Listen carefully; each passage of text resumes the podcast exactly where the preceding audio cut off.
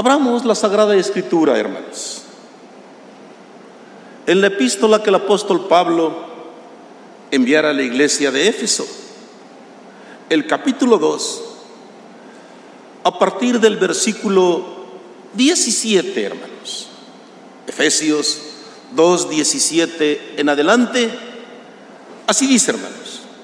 Y vino y anunció las buenas nuevas de paz a vosotros que estabais lejos y a los que estaban cerca.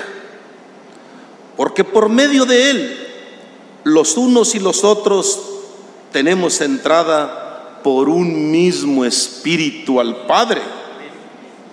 Así que ya no sois extranjeros ni advenedizos, sino conciudadanos de los santos y miembros de la familia de Dios, edificados sobre el fundamento de los apóstoles y profetas, siendo la principal piedra del ángulo Jesucristo mismo, en quien todo el edificio bien coordinado va creciendo para ser un templo santo en el Señor y en quien vosotros también sois juntamente edificados para morada de Dios en el Espíritu.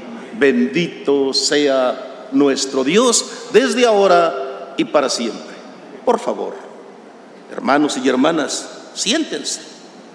Ahí en tu hogar, hermano, en el lugar que se ha escogido para escuchar la escuela dominical, que Dios también a ustedes les bendiga y el sitio nos dé la oportunidad de reflexionar, de meditar en el consejo, hermanos, que hoy es nuestro tema, hermanos. Así está titulado, la familia espiritual. La familia espiritual unida por la fe genuina de Dios. La familia espiritual entonces tiene una característica singular, el vínculo y el lazo que une con Dios y Cristo es la fe, bendito sea el Señor. Tu hermano tomó el texto, hermanos, que leí del apóstol Pablo. Y en él, hermanos, dice el versículo 19, que es donde prestaremos un poco de atención. Así que ya no sois extranjeros. ¿Por qué extranjeros? Porque en el tiempo de la ley, hermanos, la ley era excluyente.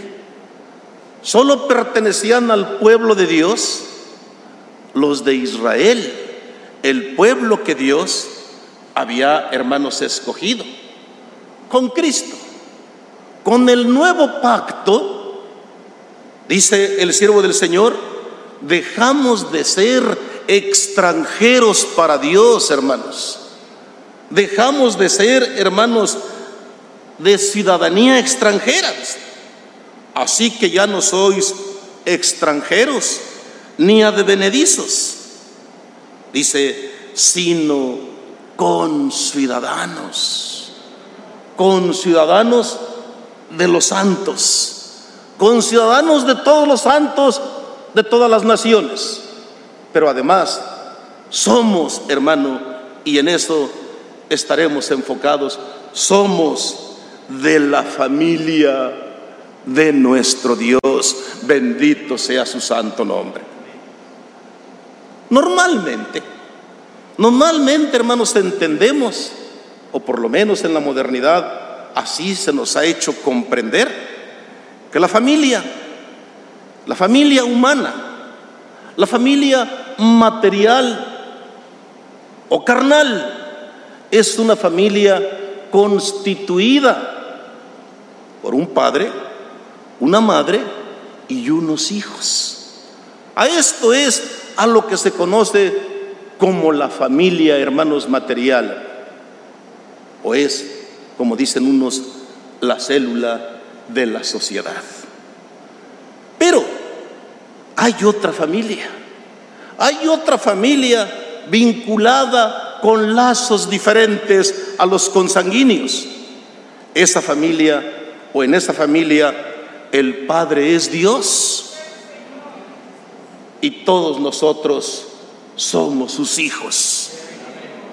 En esta familia, hermanos, de la que vamos a hablar, es una familia entonces diferente, hermanos, a la carnal.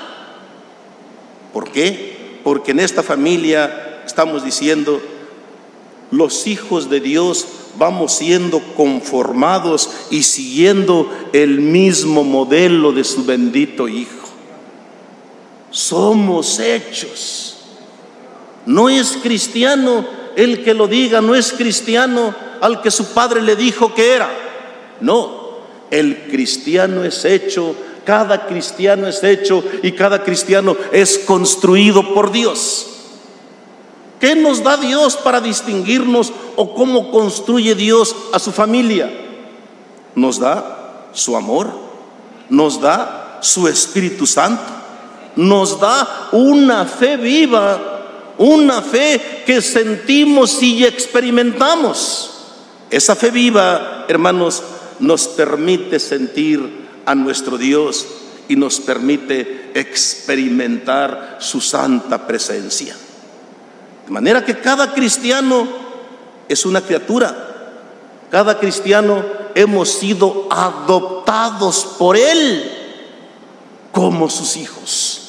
Somos hijos porque Él nos ha adoptado. Entonces Dios, el Padre de la familia espiritual, es muy diferente al Padre biológico.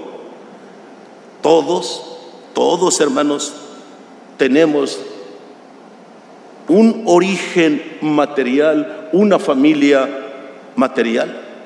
Pero además, los cristianos, los hijos de Dios, tenemos un origen diferente. Quisiera que lo reflexionáramos, hermanos, analizando las palabras que le dijo el Señor, hermanos, a Nicodemo para que podamos distinguir el origen de una familia y de la otra. En el Evangelio del apóstol Juan, en el capítulo 3, a partir del versículo 3, dice así, hermanos. Respondió Jesús y le dijo, de cierto, de cierto te digo, que el que no naciere de nuevo, no puede ver el reino de Dios. En principio entonces la familia de nuestro Dios tiene un renacimiento. Es un y una renacida. Ha vuelto a nacer. Además de haber nacido, hermanos, en su vida material, en su vida humana, Dios le dice a Nicodemo, es indispensable, le dice el Señor Jesucristo, es indispensable volver a nacer para entrar en el reino de Dios, para tener pertenencia a su pueblo, para tener pertenencia a su iglesia. Es menester volver a nacer. Nicodemo le dijo, ¿cómo puede un hombre nacer siendo viejo? ¿Puede acaso entrar por segunda vez en el vientre de su madre y nacer? Respondió Jesús, de cierto, de cierto te digo, que el que no naciere de agua y del Espíritu, no puede ver el reino de Dios. Necesitamos un renacimiento, ocupamos para ser cristianos el engendramiento de los hijos de Dios no es un engendramiento ficticio, no es un engendramiento solo de palabras, no, es real, es verdadero, hermanos. Por eso las palabras del Señor Jesucristo a Nicodemo, hay que nacer de agua y de espíritu para poder ver el reino de Dios.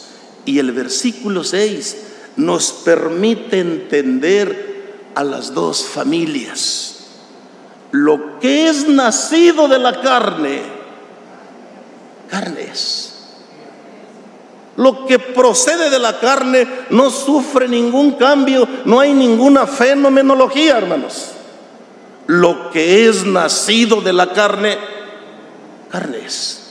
De manera que las familias, hermanos, del mundo entero, pues son como ya dijimos, integradas por padre, por madre, por hijos. Así son las familias materiales o las familias carnales.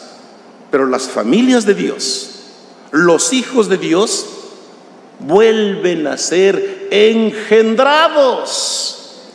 El texto es cortito, pero es muy rico, hermanos. Lo que es nacido de la carne, carne es.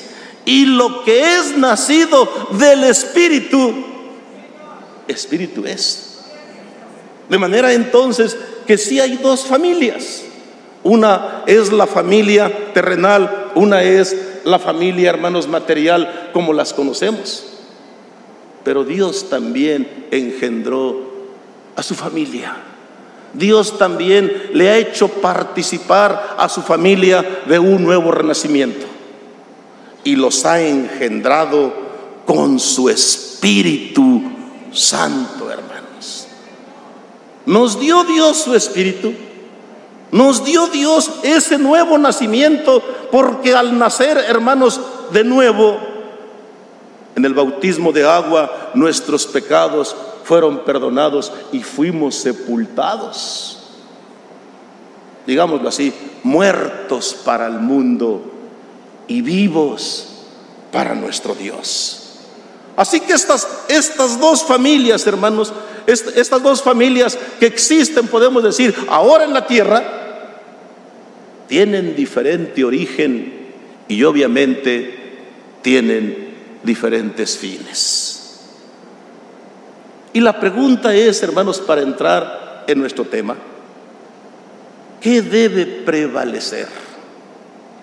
¿Qué debe prevalecer en nosotros? ¿A quién debemos privilegiar? ¿A la familia de Dios o a la familia material? En ocasiones, hermanos, se dice, quienes no nos conocen, hablan y dicen que somos raros, que somos extraños. Pero el que verdaderamente conozca las sagradas escrituras y haya escudriñado en ella, hermanos, la doctrina del Señor, sabrá o sabe que nuestras acciones y lo que somos es apegado a una doctrina que el Señor Jesucristo marcó, hermanos. Son raros. Somos raros. Porque somos diferentes a la familia material. Porque Dios ha hecho de nosotros una nueva criatura, ha construido un nuevo ser. Por eso somos extraños, por eso somos raros. Y la pregunta, ¿qué es para ti? ¿Qué es para mí más importante? la familia, hermanos, material o la familia espiritual. Pareciera, hermanos, como que nuestro Señor Jesucristo, hermanos, manifiesta alguna situación, hermanos, muy diferente respecto de su familia. Como que las disposiciones, y es que así es, hermanos, las disposiciones de nuestro Dios para con los suyos son diferentes. Son diferentes reglas y son diferentes normas. Para el mundo es extraño. Para las familias, hermanos, normales, para las familias materiales, se les hace raro que el padre o la madre tenga que abandonar a su hijo o bien el hijo tenga que abandonar al padre por causa de Cristo, por causa del Señor. Y de esa manera entonces queda el mundo, hermano, como, pensando que es algo malo, que es algo que no debe de existir para ellos, porque no tienen pertenencia y porque no son parte de la familia de Dios. El que es parte de la familia de Dios, sí lo entendemos y sí sabemos de lo que estamos hablando, hermanos. Tomo unas palabras apostólicas, hermanos, de junio, del 2 de junio del 2019. He aquí vuestra verdadera familia. porque los que hacen la voluntad de Jehová son los verdaderos hijos de Dios. Y yo y mi casa seguiremos sirviendo al único Dios vivo en el nombre glorioso de nuestro Señor Jesucristo. ¿En qué consiste, hermanos, el ser miembro de la familia de nuestro Dios? El ser participante, hermanos, de esa casa. También así se entiende a veces la familia como la casa. Yo y mi casa serviremos a Dios. Así es como se suele también explicar el término de la familia. La familia de nuestro Dios, hermanos, tiene características, ya dijimos, singulares, hermanos. Quiero tomar las palabras, hermanos, del apóstol Mateo, del capítulo 12, hermanos, a partir del versículo 46, que se irá marcando, hermanos, y la comprensión de nuestro tema. Dice el libro del apóstol Mateo en su Evangelio, el capítulo 12, versículo 46. Medítalo, hermano. Mientras él aún hablaba, él hablaba a la gente, y aquí su madre y sus hermanos estaban afuera y le querían hablar. Y le dijo uno, he aquí, tu madre y tus hermanos están afuera y te quieren hablar. Pareciera como que el Señor, hermanos, estaba exponiendo a sus discípulos, a sus seguidores, les estaba exponiendo un consejo, les estaba hablando la palabra de nuestro Dios. Entró uno y le dio la noticia que afuera del recinto donde se encontraban ellos, estaban su madre y sus hermanos. Afuera está tu madre y están tus hermanos. Quieren hablar contigo. Respondiendo él al que le decía esto, le dijo, es una pregunta a reflexionar. ¿Quién es mi madre y quiénes son mis hermanos? Humanamente cualquiera diría, ¿cómo que quién es tu padre? Pues están allá afuera. Es la hermana María con, todos sus hermanos. No. Dijo el Señor Jesucristo, ¿quién es mi madre y quiénes son mis hermanos? Y extendiendo su mano, señalando a los discípulos que estaban allí presentes, que estaban escuchando su predicación, que estaban escuchando su enseñanza, les dijo, he aquí mi madre y mis hermanos. Pero si estaba el apóstol Pedro, si estaba el apóstol Juan, ¿cómo dice el Señor, he aquí mi madre y he aquí mis hermanos? Se está refiriendo el Señor a su familia espiritual. ¿Qué habría qué piensa, hermanos, el, que no tiene esta comprensión, puede decir hasta que fue desatento el Señor con su madre. No sabía, es más, ni de qué asunto se trataba. Pero para él dijo, no, mi madre, puedo decir, poniendo este ejemplo, mi madre y mis hermanos, aquí está. Tu madre, tus hermanos, somos la familia de nuestro Dios, hermano. ¿Qué doctrina entonces es la del Señor Jesucristo? ¿Sí? El privilegio, hermanos, a la familia espiritual. Lo hemos experimentado. Algunos de nosotros, hermanos, algunas hermanas llegaron a la iglesia solitas en contra de la voluntad de sus esposos. Y muchos hermanos han visto inclusive morir sus esposos no perteneciendo a la iglesia. Eso ha sido verdad. Has dejado, has abandonado, o te tocó abandonar a lo mejor a tu esposo a tu esposa por causa del Evangelio, por causa del Señor. Esa es la enseñanza de nuestro Señor Jesucristo. Que ahora alguien se escandalice y diga, ¿cómo es posible que, la madre eh, desprecie a, la hija, al hijo? El Señor Jesucristo marcó la pauta desde un principio. ¿Quién es mi madre? ¿Y quiénes son mis hermanos? Textualmente, así dice la escritura, señalando a los que estaban escuchando sus palabras. Dijo el Señor, he aquí mi madre y mis hermanos. Esta es la familia que Dios me ha dado. Esta es la familia espiritual. Por alguna razón, su, su, madre y sus hermanos no estaban en la reunión. No estaban en la explicación o la predicación que estaba dando nuestro Señor Jesucristo. Pero lo señala. Pero cuando hago la pregunta, ¿qué es más importante? No es extraño, hermanos, que el cristiano en ocasiones no se constituye enemigo del que se aleja o el que no quiere seguir el mismo evangelio.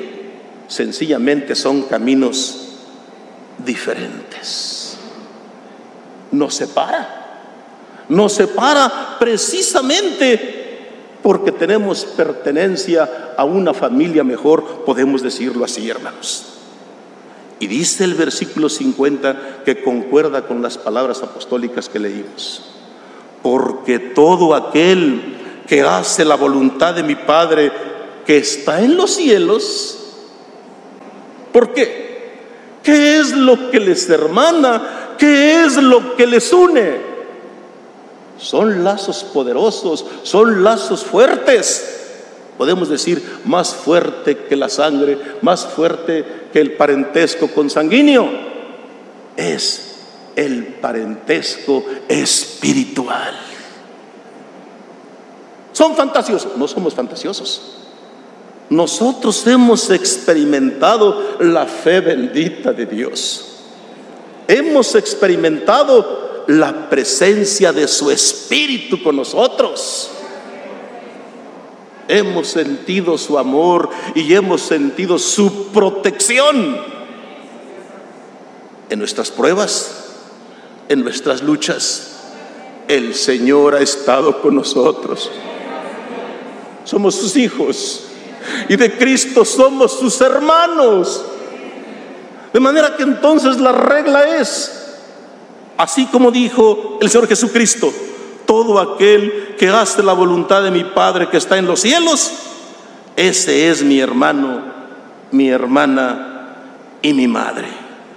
De manera que la familia de Dios, la de la fe, es una familia entonces espiritual. Y el vínculo espiritual que nos ha regalado Dios constituye un vínculo o un lazo mucho más fuerte que el material. Date cuenta que sí, hermano. Lo hemos vivido. Lo hemos experimentado. No estamos viviendo ni estamos afirmando algo que no hayamos experimentado, hermanos. Lo vivimos. Lo sentimos. ¿Por qué? Porque fuerte, muy fuerte es este vínculo de unión entre Cristo y nosotros. A nosotros lo que nos une es la sangre de Cristo derramada en el Calvario para justificar nuestras faltas y para justificar nuestros pecados. Esta familia entonces es la que guarda la palabra de Dios y los que cumplen su bendita y santa voluntad. Todos los integrantes de la familia de Dios, así como le dijo el Señor a Nicodemo, son renacidos, han vuelto a nacer y llevan la marca de legitimidad de nuestro Dios. Así como dijo el apóstol Pedro, nos ha hecho participantes de su naturaleza divina. No podemos negarlo. Lo sentimos, lo experimentamos. Es verdad, nos duele nuestra familia material, sí, pero nuestro maestro el fundamento y fundador del cristianismo, que es Cristo el Señor, así nos lo está marcando y así lo está enseñando, hermanos. Es una situación, hermanos, una doctrina, alguien puede decir, demasiado rígida. Pero quien la ha establecido y quien la ha ordenado es nuestro Dios. Además de todo, en el momento que hemos sido constituidos como miembros de la familia de Dios, fíjate lo, curioso de esto, en también nos convertimos en unos peregrinos porque nuestra ciudadanía deja de ser esto. Nuestra ciudadanía desde ese momento ya no es aquí en la tierra. Nos convertimos, como dice una alabanza, yo soy un ciudadano de la ciudad eterna.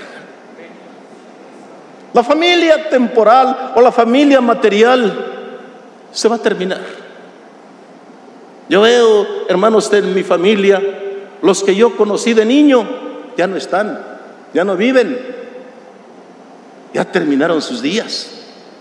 La mayoría de ellos han transitado en este camino y con algunos con quienes hemos estado a la hora de la partida hemos dicho, allá nos veremos. A ver si me explico. La familia espiritual solo va de tránsito aquí en la tierra. Cristo nos ha hecho peregrinos y extranjeros aquí en la tierra. Vamos de paso, porque ya nuestra esperanza, hermanos, nuestra atención se fija en la esperanza de vida eterna. Así que la, familia, hermanos, temporal o la familia material, de una o de otra manera, se va acabando. Se acaban las fuerzas, se termina todo y ahí queda. Pero la familia espiritual, la familia de Dios, Así dijimos tomando las palabras del capítulo 14, hermanos, del libro del apóstol Juan, en la casa de mi padre. Muchas que moradas hay. Así que aquí, hermanos, aquí en la tierra, el cristiano, hermanos, el que pertenece a esta familia espiritual, es extranjero y es peregrino. Porque nuestra meta cuando empezamos esta carrera, nuestra meta es alcanzar igual que Cristo la corona de la vida eterna. Él fue fiel, por eso dijimos que estamos siendo hechos exactamente en el mismo modelo de Cristo. Él fue fiel a su Padre en todo, le obedeció, siempre le obedeció. Y al final de cuentas, Dios lo resucitó, lo glorificó, le dio autoridad, le dio poder y lo inmortalizó. Bendito sea el Señor. Y nosotros seguimos su tránsito, seguimos sus pisadas. ¿Qué puede perturbarnos en nuestro peregrinar? Muchas cosas. Nos perturba nuestra carne, nos perturba el mundo, nos perturba Satanás, nos puede perturbar también nuestra familia. Sí, cómo no. Es posible que en este tránsito tú ya hayas saboreado esto, hermano. Ya lo hayas sentido y lo hayas experimentado. Así entonces, esta esperanza gloriosa que tenemos, hermanos, los que hemos sido abarcados en la familia de nuestro Dios, abarcados por Dios, por Cristo y la elección, hermanos, recibimos un bautismo. Y en ese bautismo así está determinado. Así dice el apóstol Pablo en Efesios 4, hermanos, a partir del 4, 6. Nos invita a mantenernos unidos en la unidad espiritual. En esa misma vocación de nuestra esperanza, en un solo bautismo, en un solo Dios, en un solo Padre, un solo Señor Jesucristo, hermanos un Dios absoluto y soberano, así dice el 6, que es en todos, por todos y sobre todos. Esta es la herencia y esto es lo que Dios, hermanos, nos está exigiendo también a sus hijos. La bendita fe que Dios puso en nuestro corazón es la que nos hace creer en Él esa fe bendita, no es la que el mundo piensa. No es aquella que cree alguien que la tiene de sí mismo por su comprensión y entendimiento o por haber leído la escritura. La bendita fe es un acto divino manifestado en nuestro corazón. Es un acto, hermanos, manifestado por la predicación de la bendita palabra de nuestro Dios. La fe, la fe en su origen tiene ese principio. Nuestra fe, hermanos, tiene esta base y este fundamento. Un apóstol de Jesucristo, predicador de la palabra de nuestro Dios, es el que sembró la fe en cada uno de nuestros corazones. Esto es así. Esta es la doctrina de Jesucristo. Lo que hacen los apóstoles es solamente seguir y respetar los mandamientos de nuestro Dios y del Señor Jesucristo. Esta fe bendita y esta gracia o esta herencia que el Señor nos ha dado haciéndonos sus hijos o constituyéndonos en su familia, tiene peligros, hermano. Hay un enemigo que es Satanás, el adversario de nuestras almas. Solo está al pendiente, hermanos, a su cuidado. Satanás, que es el padre de la mentira, que es el padre del engaño, tiene una arma poderosa siempre ha utilizado esa arma, la calumnia y la mentira. ¿Qué pretende Satanás o qué ha pretendido siempre? Obscurecer la verdad de Dios, detener el tránsito de los cristianos a la vida eterna. ¿Qué hace entonces el demonio, hermanos? Quiere robarnos esta bendita fe quiere robarnos esta gracia que hemos recibido de parte de nuestro Dios, hermano. La calumnia, que es el arma preferida de este engañador, siempre, hermanos, está, pues yo digo, utilizándola en cada momento y en cada instante para trastornar los corazones. Pero el Señor Jesucristo, que es nuestro hermano mayor, que nos cuida y nos protege, nuestro Dios que también como un Padre responsable está al pendiente de nosotros. Satanás trabaja y hace su obra. Satanás presenta los obstáculos, Satanás oferta. Pero también Jesucristo a través del ministerio apostólico está al pendiente de nosotros. Nos pone en alerta, nos da también las armas ¿Cuál es el arma poderosa que permite que nuestra fe no mengüe? Oír la palabra de Dios. La palabra de Dios hace que la fe sea creciente. La oración nos permite estar en paz y nos permite estar en esa comunión con nuestro Dios. Sí, es verdad, hermanos. El Señor, hermanos, siempre tiene cuidado de sus hijos porque es un Padre responsable. Satanás engaña, Satanás propone, pero también Cristo, hermano, está al pendiente de nosotros para protegernos con su palabra y con la fe que ha sembrado en cada uno de nuestros corazones, hermanos. El apóstol Pedro nos señala en la primera de Pedro capítulo 5, hermanos. Dice el siervo del Señor en el versículo 8 y 9. Sed sobrios y velad, es decir, cuidar. Velad es estar alerta, estar atento.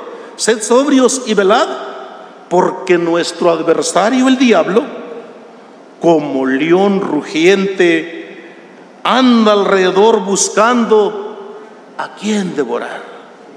Es como me imagino, hermanos, a Satanás, como esos animales depredadores, hermanos que andan escogiendo a su presa y ven la más débil, a la más débil y al recién nacido, provocan, hermanos, que los demás hermanos se aparten de ella y es presa fácil para él.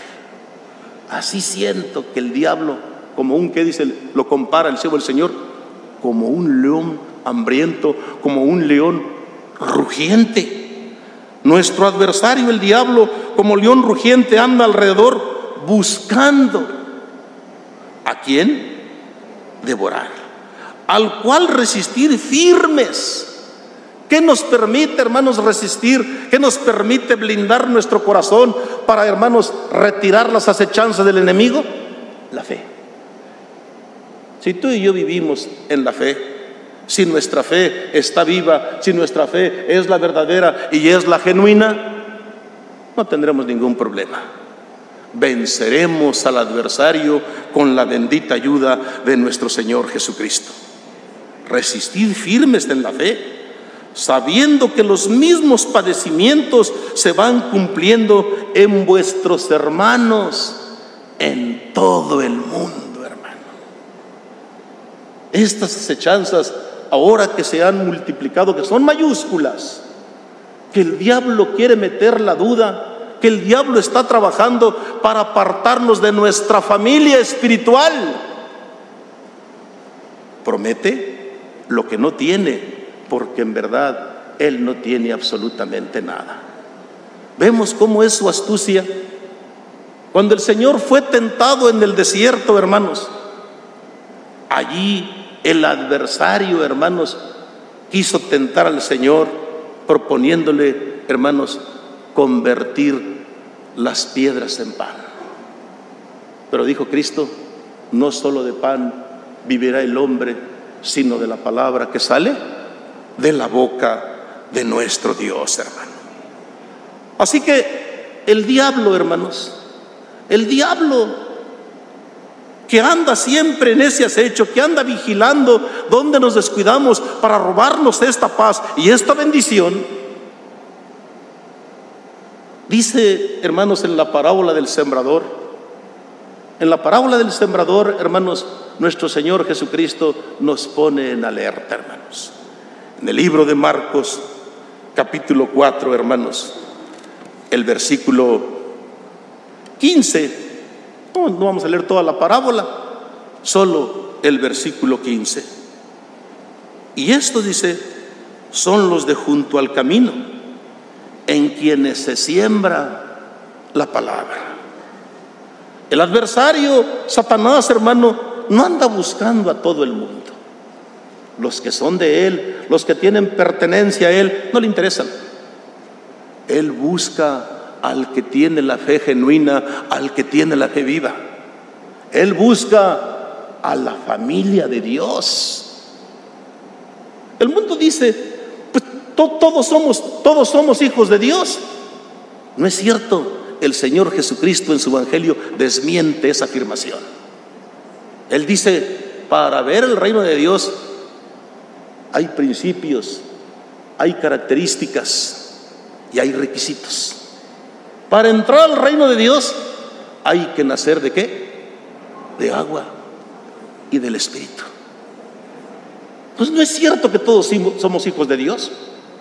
Hemos sido hechos como criaturas de Él. Pero sus hijos son trabajados y son engendrados por Él. Es hijo de Dios, así dijo el siervo del Señor el apóstol Pablo. El que no tiene el Espíritu de Cristo, el tal, no es de Él. ¿Qué se necesita entonces para ser hermanos hijo de Dios? Nacer de agua, así lo leímos, y nacer del Espíritu. Que la palabra de nuestro Dios haya llegado al corazón y que esa palabra, sembrado, depositada por la predicación, también siembre la fe.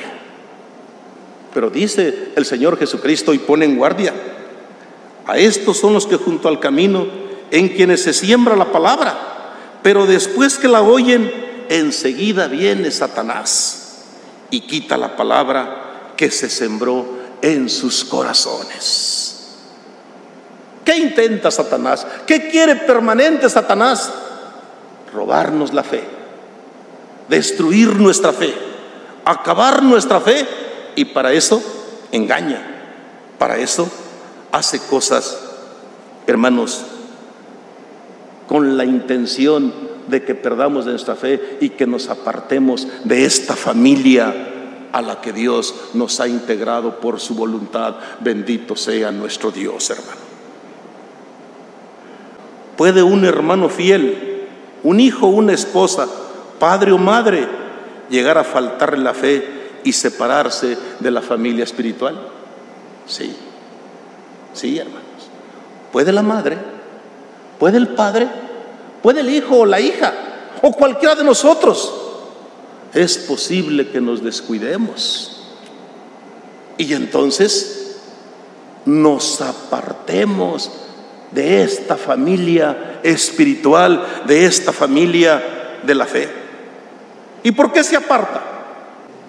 La doctrina, hermanos, está a diario. La doctrina está en todo momento. Doctrina tenemos, palabra de Dios tenemos a diario, hermanos. Más bien es descuido o porque definitivamente su fe no era la genuina. A ver, ¿es posible que alguien finja la fe? Sí, es posible. Es posible que alguien intente engañar a Dios teniendo intereses diferentes. Sí, pero al final de cuentas, esa fe que no es genuina va a fracasar. Esa fe no le va a ser lo suficientemente fuerte para resistir las acechanzas de Satanás. Y entonces Sí es posible que un miembro, que un miembro de la familia material quiera desligarse de la familia espiritual. Fíjate cómo es el mundo ahora. Dicen que conocen al Señor Jesucristo, dicen que conocen la doctrina. Entonces, ¿por qué les cae de raro si en el ejercicio de la voluntad todos libremente decidimos bajar a las aguas del bautismo? Y en igual sentido libremente podemos dejar de ser. Solo Él.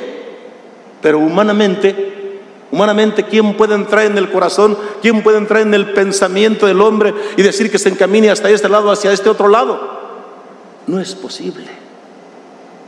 Por eso, esta acechanza, hermanos, que siempre debe ser, podemos decir, hermanos, abonada que siempre debe ser nuestra fe, hermanos, alimentada, sustentada con la bendita palabra de nuestro Dios.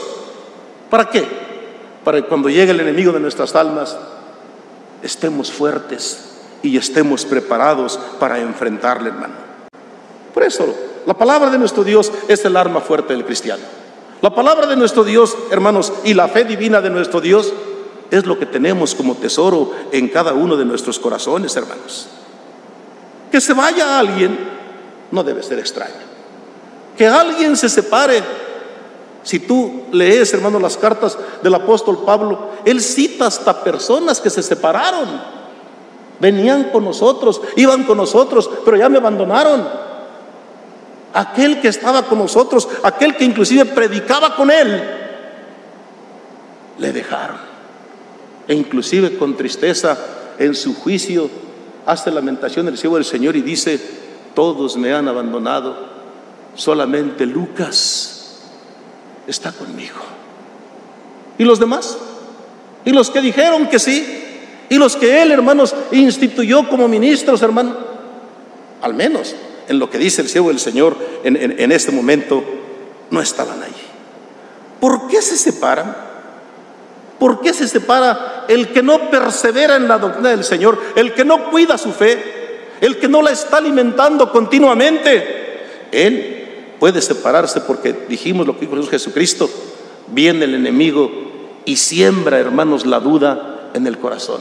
La palabra de Dios que estaba ahí, también llega a Satanás, decíamos el día domingo, porque nuestro corazón puede ser templo de Dios, pero también templo del diablo. También ahí siembra él la cizaña, también ahí siembra el engaño. Es decir, que nuestro corazón es receptivo tanto de uno como del otro. Entonces, hermanos, no debe, no tenemos por qué, hermanos, escandalizarnos. Están los hermanos, segunda de Juan, hermanos, el versículo 9. El que no persevera en la doctrina, el que no persevera en esta forma de doctrina y se aparta definitivamente era porque no estaba firme, porque sus intereses eran otros, porque su origen, en cuanto él tenía esto, no era firme. Siempre hemos dicho, y también lo hemos repetido en diferentes ocasiones, cómo el Evangelio, hermanos, cómo el Evangelio de nuestro Señor Jesucristo pareciera, así como dijo el Señor simbólicamente, es como una espada. ¿Qué espada?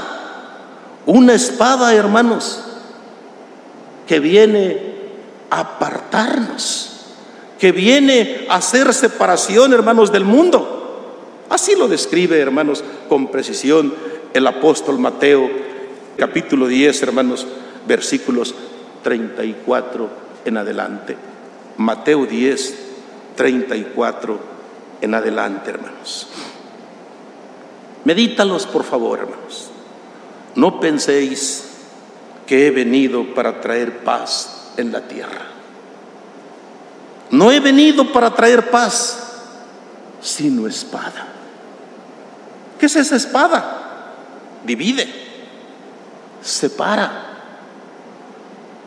Vamos entendiendo que unos son los hijos de Dios y otros son los hijos, hermanos, naturales o materiales. Son dos familias diferentes. A los que están normalmente con su familia, hermanos, material, al diablo no le interesan si no siguen a Cristo. Al diablo los que le interesan son aquellos que siguen al Señor, son aquellos que siguen a Cristo, hermano.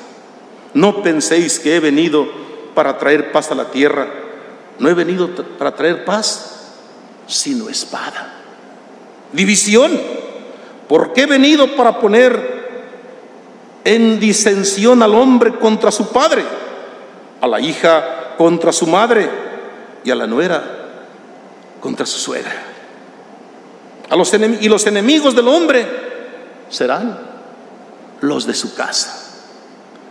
Dice Miqueas, profeta Miqueas en el capítulo 7, versículos 6 y 7, cuídate de la que duerme a tu lado porque los enemigos del hombre serán los de su propia casa.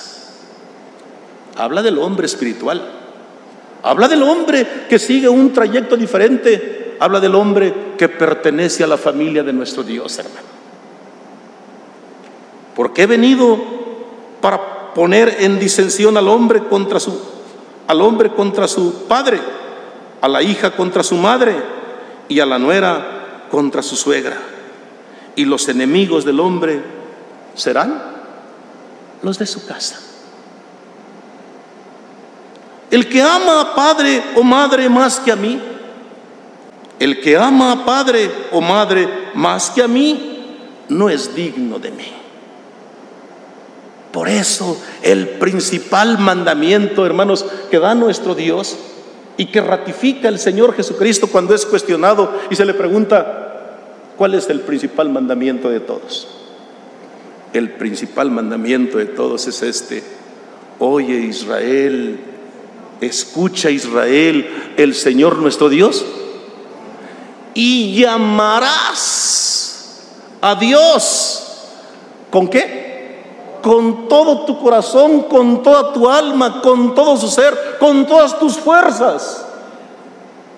De manera que para amar a Dios, hermano, amando a Dios, Él requiere de nosotros toda nuestra entrega. Es un Dios celoso. No le gusta compartir su amor. No le gusta, hermanos, que, que, la criatura reparta su amor en un lado y en otro. No. No es que Dios ni nuestro Señor Jesucristo, hermanos, estén en contra de la integridad de la familia. No. Pero su linaje, hermanos, así es. Yo me gusta mucho de meditar las palabras de Malaquías, hermano. Como Malaquías cuando siente la inspiración de Dios hace la pregunta, y aquí lo hemos meditado en diferentes ocasiones, que se pregunta y le pregunta, hermanos, Malaquías a Dios, Señor, teniendo tu tanto espíritu, ¿por qué nos diste un mismo espíritu? Si tú tienes abundancia de espíritu, ¿por qué nos diste igual espíritu? Habla, de la familia, cómo está integrada. Y dice la respuesta que, que tiene Malaquías o la respuesta que le da Dios, es que Dios quería un linaje santo, un linaje escogido. Es que verdaderamente no se puede servir a Dios y al mundo, hermanos. O no se puede seguir en la regla general, no se pueden servir a dos señores. Quedamos mal con nuestro Dios. Y tenemos pertenencia a Él. Si Él es, hermanos, nuestro hacedor, hermano, entonces demanda el Señor fidelidad. Otra vez, no es que Dios, hermano, quiera destruirla, no es que la desintegración de la familia le interese a nuestro Dios. No, al contrario. Dios quiere que todos seamos salvos. Dios quiere que todos lleguemos a obtener la corona de la vida eterna. Pero vuelvo a decir, así como cita el evangelista Lucas, fuego vine a echar en la tierra y ¿qué quiero? Si ya se ha encendido. Este fuego, hermanos, está hecho. Este fuego lo sentimos. Este fuego es el dolor y es el sufrimiento que llevas. En las pisadas que, vas tú transitando para seguir a Cristo, hay abrojos, hay espinos, hay cardos que hacen que nuestros pies nos duelan, hacen que nuestro ser nos duela. El Señor Jesucristo, inclusive el apóstol Pablo narra como un himno habiendo él sido fiel hasta la muerte y muerte de cruz, fue elevado a la dignidad más elevada, recibió poder, recibió autoridad. ¿Por qué? Porque se mantuvo con toda fidelidad hasta el fin. Señor Jesucristo, al final, hermanos, podemos decir, en el último suspiro de nuestro Señor, en el último hálito que Él tuvo, le exclamó a Dios, en tus manos encomiendo mi espíritu. Hice tu voluntad, Señor. Te obedecí en todo lo que tú me dijiste. Así que ahora en tus manos encomiendo mi espíritu. O a lo mejor el testimonio del apóstol Pablo. He peleado la buena batalla. He guardado la fe.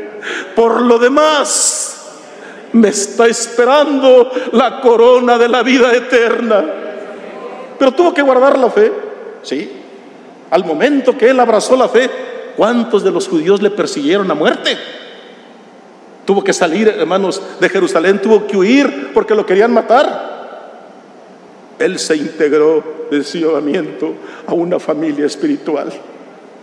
Entregó su vida, se entregó él mismo lo dijo y lo expresó así, no porque fuera, hermanos, o él sintiera esa pesadez o como ese estigma, pero así lo expresó. Soy prisionero de Cristo el Señor. ¿Por qué prisionero? No hay forma de moverte. Vamos transitando en este camino de difícil tránsito. Sí lo es, hermanos. Guardar estos mandamientos, hacer la voluntad de nuestro Dios, cuesta. Pero vuelvo a decir, Dios quiere una familia, hermanos, santa, un linaje escogido. Así dijo, hermanos, porque vosotros sois qué? Nación santa, pueblo adquirido por nuestro Dios, un linaje escogido. ¿Para qué? ¿Para qué escogido? ¿Para qué escoge, Señor, a tu pueblo? ¿Para qué escoge tu iglesia? Desde un principio. Siento yo que mi Señor Jesucristo, cuando estuvo en el Tiberiades, hermanos, y sintió la inspiración de nuestro Dios, viendo a aquellos que le escuchaban, hermanos, cuando Él estaba hablando, predicando la palabra de Dios, les dio este título, vosotros sois la luz del mundo, una ciudad asentada sobre un monte, no se puede esconder nuestros actos y nuestras obras, estamos exhibidos, hermanos, ante el mundo. ¿Qué le importa al mundo lo que sucede abajo? ¿Qué le importa al mundo lo que está sucediendo en su casa? Ellos están mirando a la luz del mundo. Esa es la ley que nos dio Cristo. Ese es, hermanos, el mandamiento que Él nos dejó. El enemigo entonces nos asedia, el enemigo nos acecha, pero confiamos que nuestro Dios va a ser con nosotros, hermano. Así que el Señor es claro.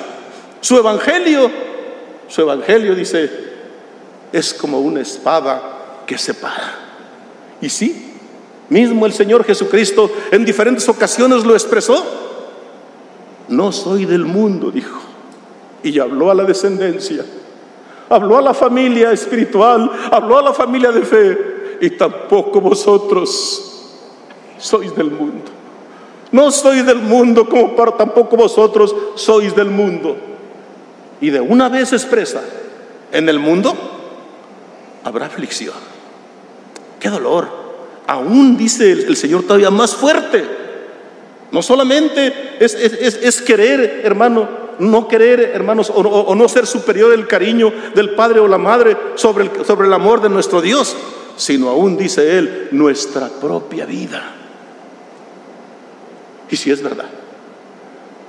Hablo otra vez del siervo del Señor, el apóstol Pablo. Era un hombre, hermanos, preparado, un hombre, un hombre de letras, un hombre muy culto, conocedor y experto en la ley. Cuando él entendió y cuando llegó su llamamiento, hermanos, dijo él, todo ese conocimiento, todo ese saber que yo tenía, lo tengo por basura porque el excelente conocimiento de Dios, ¿cómo lo miró, hermanos? Perfecto. Un hombre entregado.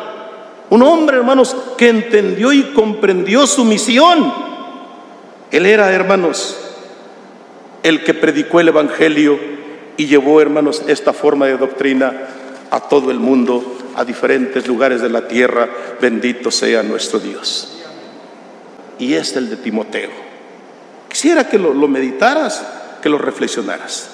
La madre de Timoteo, aunque estaba casada con un ajeno a la fe, es decir, con un gentil, ella le inculcó a Timoteo la palabra de Dios a través de su ejemplo y también el ejemplo de su abuela. Ambas le marcaron principios a Timoteo, al grado que las influencias, obviamente también si el padre era gentil, tenía su visión de las cosas, tenía sus razones. Las influencias pues de su padre no hicieron efecto en él, porque también tuvo cuidado tanto su madre como su abuela de hablarle e inculcarle la palabra de nuestro Dios. Llegó el momento de tomar una decisión y el joven Timoteo, en su libertad de conciencia, decidió bajar a las aguas del bautismo. El ejemplo está claro. Su padre, gentil y ajeno, no dice ni, que era enemigo o que no era enemigo, no dice nada la escritura. Pero su padre se entiende que no era un creyente. Y si no era un creyente, le daría consejos diferentes a Timoteo respecto de los que recibía de su abuela y de su madre. Sí, pero ¿qué hicieron? Tanto la abuela como la madre de Timoteo, ¿qué hicieron? Cuidaron, revisaron, estuvieron atentas a, las acciones, a lo que miraban, a lo que se reflejaba en los actos del joven Timoteo. Y llegó el momento, llegó el momento que alcanzó la mayoría de edad y tuvo que tomar una decisión. ¿Qué decisión tomó? Siguió al Señor. Y mira, porque él tomó una decisión mayúscula todavía. Cuando él comprendió y entendió, no solamente abandonó al Padre que posiblemente le haya dado consejos diferentes, sino también a su misma madre y a su misma abuela, porque se convirtió en un fiel colaborador del apóstol Pablo. Si es importante esta comprensión, es importante este ejemplo, porque en una familia Puede haber diferentes consejos, puede haber diferente enseñanza. Pero si tenemos cuidado, sobre todo en nuestra familia, con nuestros hijos, ellos van a ser enseñados por nosotros y van a conducirse por el camino correcto y no habrá sorpresas. Pero si no tenemos ese cuidado, si pensamos que nuestros hijos deben de cuidarse, como dicen, ah, pues hay que dejarlos y, y que ellos decidan, sí, sí van a decidir, porque es una libertad que tienen. Pero nunca podemos hacer a un lado el mandamiento, hermanos, de Salomón. Instruye al niño. Instruyelo en su carrera, instruyelo en su profesión. Siembra en él amor, siembra en él valores y principios. Cuando fuere grande, no se apartará. A veces, hermanos, eh, eh, es posible que entre nosotros prevalezcan a veces hasta los intereses particulares sobre lo de los hijos. Yo digo que aquí el ejemplo de, la abuela y madre de Timoteo son claros. Hubo quien probablemente quería sembrar lo contrario, pero ellas estuvieron apercibidas, atentas, para que eso no sucediera, porque también, hermanos, Dios les ayudaba y Dios era con ellas. Bendito sea nuestro Dios desde ahora y para siempre. La fe verdadera, hermanos. La fe divina y la bendita fe de Dios, que es la que nos integra a la familia espiritual, no es engaño, no es mentira. Dios no miente. Y si Dios no miente, hermanos, Dios no nos puede engañar porque somos familia, porque somos sus hijos. Y además hemos comprendido y entendido que todo don perfecto viene de nuestro Dios. Todo don perfecto viene del Padre de las Luces. Así como le dijo nuestro Dios, hermanos, aquel profeta, Dios no es hombre para que mienta, ni hijo de hombre. Él dijo, y sucederá. ¿Por qué sucederá? ¿Por qué se hará? Porque lo dijo Dios. Y si lo dijo Dios, hermanos, entonces no hay forma de escaparse de ello. Quiero que leamos lo que dice, hermanos, entonces Santiago respecto a la bendición verdadera, respecto a la gracia verdadera de parte de nuestro Dios. Dice el capítulo 3, el versículo, hermanos, 17 y 18. Pero la sabiduría que es de lo alto, la sabiduría de Dios, es primeramente pura después pacífica, amable, benigna, llena de misericordia y buenos frutos, sin incertidumbre, ni qué, ni hipocresía. Mira que el, el apóstol Pablo inclusive, hermanos, cuando él dirige, hermanos, probablemente estaba alejado de él el hermano Timoteo, y cuando él le dirige su carta, le reconoce su fe genuina, su fe verdadera. Y ya hace alusión.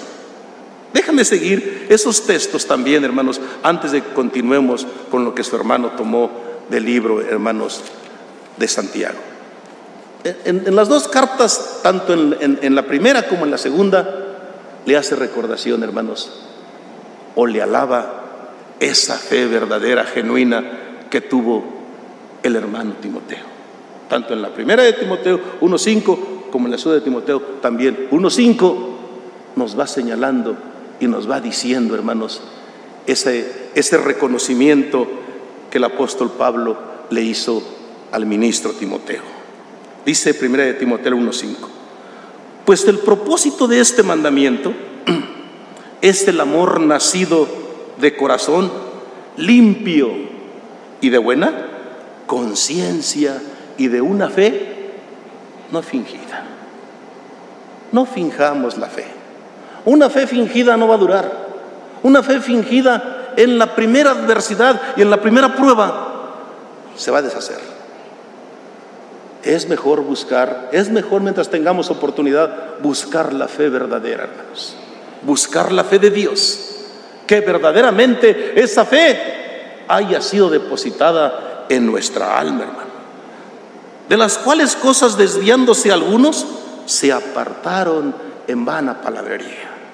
Yo creo que miraba el siervo del Señor, hermano, como algunos se apartaban, hermanos, y decían cosas y, y algunos prestaban oído a esa vana palabrería. Por eso le recomienda, le dice a Timoteo que la fe genuina, la fe verdadera, tiene raíces, tiene fuerza y no se desvanece. Bendito sea nuestro Dios, hermano. En el siguiente capítulo vuelve el siervo del Señor, la segunda de Timoteo, pero ahora otra vez 1.5, vuelve a retomar el tema en esa segunda carta y le dice, hermanos, segunda de Timoteo 1.5. Primero leo del 3, hermano. Doy gracias a Dios, al cual sirvo desde mis mayores con limpia conciencia, de que sin cesar me acuerdo de ti en mis oraciones, noche y día, deseando verte al acordarme de tus lágrimas para llenarme de gozo, trayendo a la memoria la fe no fingida que hay en ti, la cual habitó primeramente en tu abuela Loida y en tu madre Eunice, y estoy seguro que en ti también, hermanos. Si hubo cuidado, y lo que viene de Dios, hermano, lo que viene de Dios permanece. Las cosas se van, así dijo Isaías, pero la palabra de Dios vive y permanece para siempre. Si la fe, hermanos, así como, como, como, dice hermano Santiago, si la fe verdadera es una sabiduría y es un conocimiento que viene de parte de nuestro Dios, esa fe va a pasar triunfante las pruebas. Las adversidades van a quedar rendidas ante la fe. Es bonito en ocasiones leer, hermanos, todas las obras que se hicieron por fe. Las obras de Jepté, las obras de Sansón, las obras de aquellas mujeres valientes, hermanos, que prefirieron ver a sus hijos muertos y esperar mejor la resurrección, hermanos. Digo, son, hechos cuando la bendita fe es de nuestro Dios, cuando esa sabiduría viene de lo alto y no es de hombres. Pero la sabiduría que es de lo alto, estoy retomando otra vez lo que dejé pendiente de Santiago, hermanos, 3.17. Pero la sabiduría que es de lo alto es primeramente pura, después pacífica, luego amable, benigna, llena de misericordia y buenos frutos. Esta sabiduría o estos benditos dones de nuestro Dios, hermano, nos hacen entendidos, nos hacen benignos, nos hacen sabios. Y también nos llena de misericordia. Y hay, hay consecuencia, hay buenos frutos, porque la fe hace que hagamos buenas obras, la fe hace que tengamos lealtad, la fe nos permite contemplar el porvenir, lo que no hemos visto para abrazarlo y esperarlo con paciencia. Bendito sea el Señor. Y de buenos frutos sin incertidumbre ni hipocresía. Y el fruto de justicia se siembra en paz para aquellos que hacen la paz. Si, es, si Dios te regaló esa fe, si verdaderamente tu fe, hermanos, es una dotación espiritual de parte de nuestro Dios, vendrán tempestades, vendrán pruebas, hermanos aún en nuestra propia familia, y vamos a sobreponernos a ellas, hermano. ¿Por qué? Porque nuestra fe está blindada siempre con la palabra de Dios, porque nuestra fe está alimentada de continuo. Y esta fe viva nos va a permitir llegar, hermanos, a nuestra meta, nos va a permitir llegar a feliz término. Dios permita en nuestra comprensión y en nuestro corazón, hermanos, que el Señor nos dé su bendita gracia para comprender esto que el Espíritu de Dios nos da. Aún el salmo que leímos, hermanos, 27.10, así lo expresa. Si mi padre y mi madre me dejarán, con todo Jehová me recogerá. Yo he conocido y sin duda también tú has conocido hermanos de diferentes partes del mundo, somos testigos como jóvenes, como señoritas, por causa del Evangelio, han dejado padre y han dejado madre. ¿O cuántos que han creído han sido despedidos de sus hogares, de sus casas y han tenido que salir a hacer su vida? ¿Cuántos por causa del Evangelio hemos sufrido la persecución, la discriminación, hermanos? ¿Cuántos por causa del Evangelio hemos tenido que desprendernos en ocasiones de nuestros familiares. ¿Por qué? Porque cuando se apartan ya los caminos son diferentes. Ya van ellos hacia un trayecto diferente al nuestro, porque han perdido la fe. Mantengamos viva nuestra fe. Mantengámosla siempre, hermanos, presente para que Dios, hermanos, nos dé la corona de la vida eterna. Hay unas palabras apostólicas que quisiera también, hermanos, leerlas. ¿Qué anda haciendo Satanás? ¿Qué, qué busca Satanás? Busca o está buscando un corazón débil, un corazón extraviado, un corazón frágil, un corazón con sentimientos que, se ha desapercibido. Se durmió con el fin de desbaratar su fe. Satanás seguirá buscando a los corazones débiles, porque el que tiene firme la fe, Satanás sabe que no va a poder. Pero donde encuentre a un corazón frágil, a un corazón débil, ahí va a cargar su cizaña. Ahí va a cargar su poder. Ahí va a cargar, hermanos, su calumnia y su engaño. Eso es lo que va a hacer. La fe. Recuérdalo, iglesia del Señor. Entra por el oír la palabra de nuestro Dios. Y la fe subsiste y permanece por seguir oyendo la palabra de nuestro Dios. De manera que la palabra de Dios es la que, hermanos, agranda nuestra fe. La palabra de Dios es la que mantiene firme nuestra fe. La palabra de Dios también nos permite que se acreciente la fe de la esperanza y la fe de la esperanza nos permite ver el fin, nos permite entender que nuestro Dios, que esta familia, que la familia espiritual no va a tener fin, porque esta familia subsistirá a la muerte, prevalecerá aún después de la muerte, porque esta familia de Cristo y de nuestro Dios estaremos viviendo con Él por toda la eternidad y ya nada ni nadie nos podrá separar ¿Tienes esa esperanza, hermano? ¿Tienes esa esperanza, hermano? Todos la tenemos. Es lo que nos anima y nos alienta para seguir adelante, hermanos. La fe, recuerda la iglesia del Señor, entra por el oír la palabra del Señor. Y en ella nos alimentamos día a día. Esta palabra es la que nos mantiene unidos a Dios. Esta palabra es la que nos mantiene también unidos a Cristo. Esta palabra, hermanos, esta reunión, esta comunión. Sentimos a nuestro Dios, sentimos a Cristo cuando oramos porque experimentamos su presencia. Siempre he pensado de este modo y lo sigo diciendo. ¿Cómo negamos eso? ¿Cómo le alegamos, hermanos, a nuestro espíritu? ¿Cómo le alegamos a nuestra alma? Si es lo que estamos diciendo. Si es, hermano, lo que sentimos. modo que neguemos o nos neguemos a nosotros mismos. Eso no puede ser, hermano.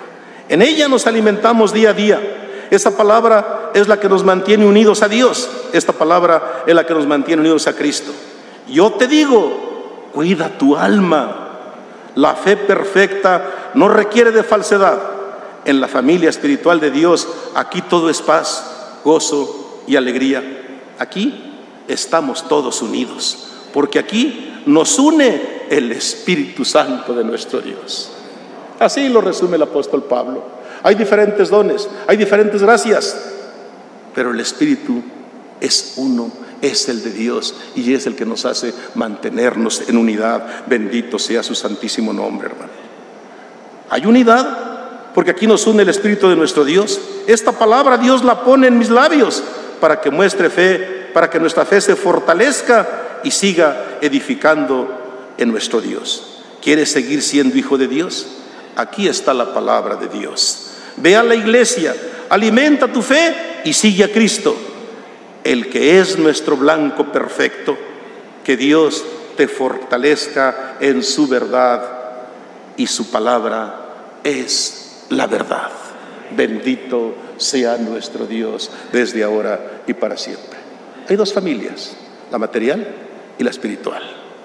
Dos, familias con diferentes intereses. La familia material, como quiera, va a desaparecer. La familia espiritual, si permanecemos fieles, no nos separaremos nunca de nuestro Padre, que es Dios, y nuestro hermano, que es Cristo, nuestro bendito y nuestro amado Salvador. Sea para la honra y para la gloria de nuestro Dios. Dios te bendiga, hermano, hermana de los diferentes continentes de la tierra. Que el Señor sea con ustedes y abra y despeje vuestro entendimiento para comprender este consejo. Dios sea el que nos siga ayudando.